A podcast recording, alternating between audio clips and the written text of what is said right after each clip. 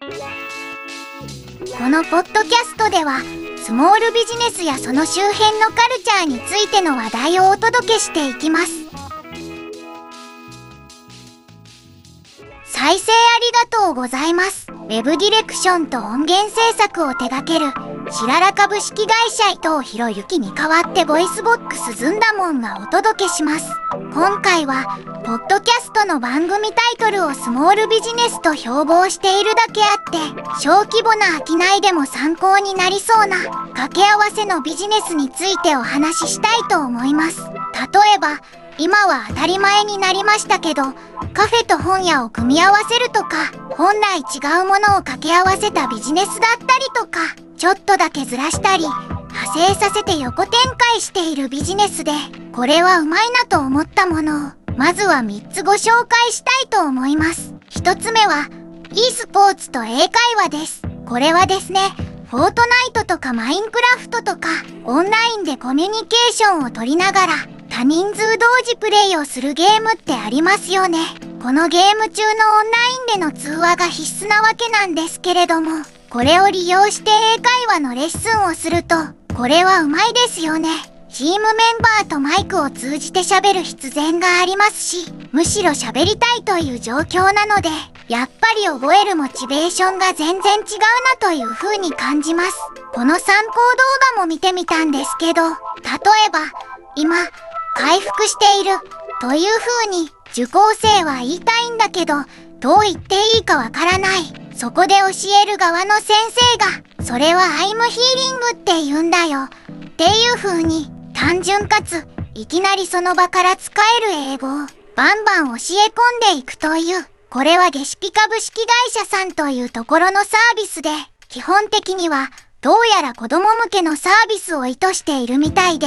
月4回で8800円のお月謝だそうです。オンラインマナーも教えるよっていう体裁なので、これは親も安心ですよね。比較するとすれば、何年か前からすでにあるスカイプとかを使ったオンライン英会話スクールってあるじゃないですか。あれって僕もやったことあるんですけども、結構やっぱり会話のネタに困るというか、会話をするための会話をしなければいけない。無理やり、そういう感じなんですけれども、このオンラインゲームと英会話を掛け合わせた、e スポーツと英会話を掛け合わせたものであれば、差し迫ったコミュニケーションのネタが目の前にあるので、最高の英会話のレッスンになるんじゃないかなと思って見ていました。なのでこの組み合わせはものすごくうまいなと思います。そして2つ目なんですけれども、2つ目は自動車整備工場によるラジコン製造とタイヤ製造です。これですね。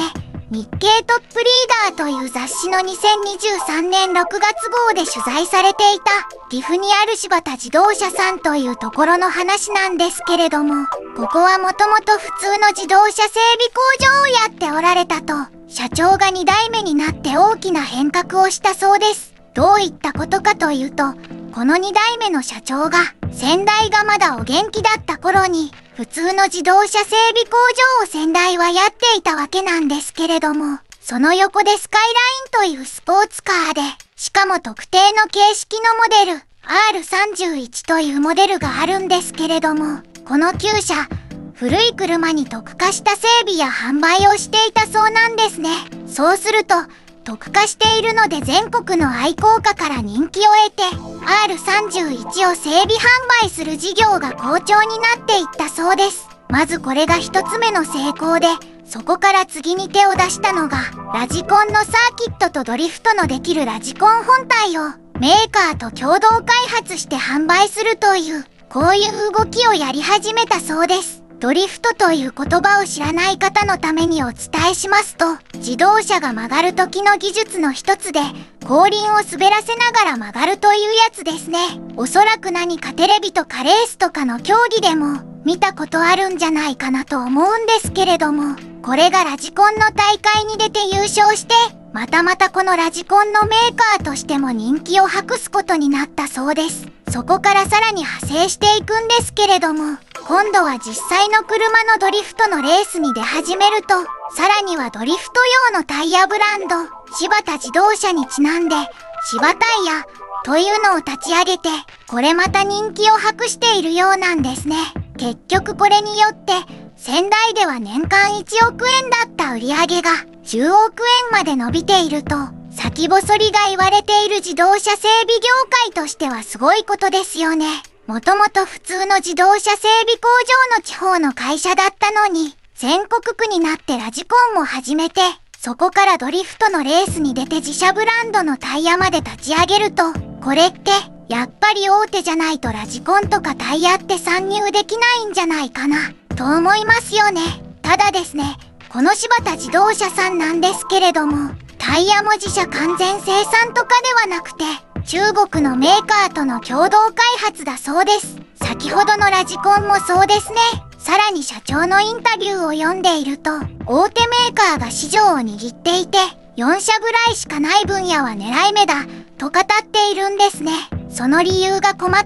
ニーズに対応できていない、ニーズを拾えていないというところで、実は中小の会社でも入る余地があるという風に語っていました。これはもう本当に面白い視点だし、面白い事業のピボットの仕方だなと思って、非常に良い情報ですよね。そして3つ目なんですけれども、保護猫カフェとコワーキングスペースという掛け合わせのアイデアです。すでに全国にもちらほらあるみたいなんですけれども、たまたまですね、僕の知人が最近大阪でこの事業を始めて、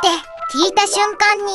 これは優勝だな、と思いました。まず保護猫カフェってすごく意義がある事業だけれども、なかなか収益的にも難しいですよね。コワーキングスペースの方はもちろん需要はあるんだけれども、他と差別化を図るのが難しいという問題があると思います。さらにどちらも現場に人が張り付いていないと、基本的には成り立たない業種ですよね。それらを一緒にしちゃったらどうなるかというと、うまい具合にそれぞれの弱点を補いながらも強みになるんですよね。保護猫カフェだと収益化がしづらいけれども、コワーキングスペースにすればそれを目的で来る人によって収益が生まれると、さらにコワーキングスペースとしてもやっぱり差別化につながる。これはうまいなと思いました。僕はどちらも利用する立場なんですが、レジャー的に行きたい保護猫カフェという施設と仕事の場が一緒になっていて、これはもう、一石二鳥というか最高だな、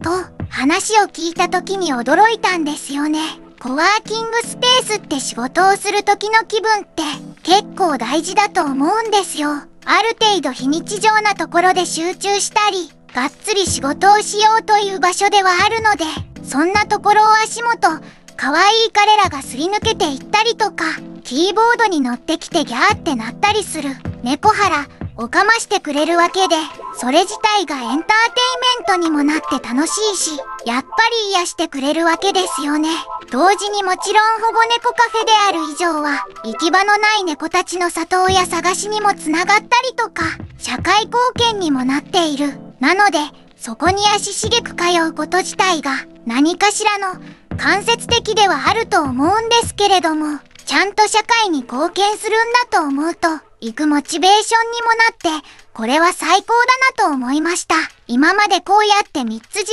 例をご紹介してきたわけですが、こういったビジネスの掛け合わせとかずらしのアイデアを考えるのに有名なフレームワークというか手法があって、オズボーンのチェックリストというものがあります。皆さんご存知でしょうか？どんなものかというと、例えば他に使い道はないかとか他に似たものはないかあるいは拡大できないか縮小できないかみたいな角度で事業や商品を検討するというものなんですけれども今回ご紹介したものどれもこういった軸でも説明できるという優れたチェックリストなんですね。なのでこのオズボーンのチェックリストはもし初めて聞いた方は検索してみていただければ面白いかもしれません。というわけで今回は掛け合わせやずらしがうまいビジネスのアイデアについてお話ししました。実は今日3つだけご紹介したんですけれども他にもたくさんネタを持っていますのでもしもリクエストがありましたらお知らせいただければと思います。他の事業もこのポッドキャストでご紹介していきたいと思います。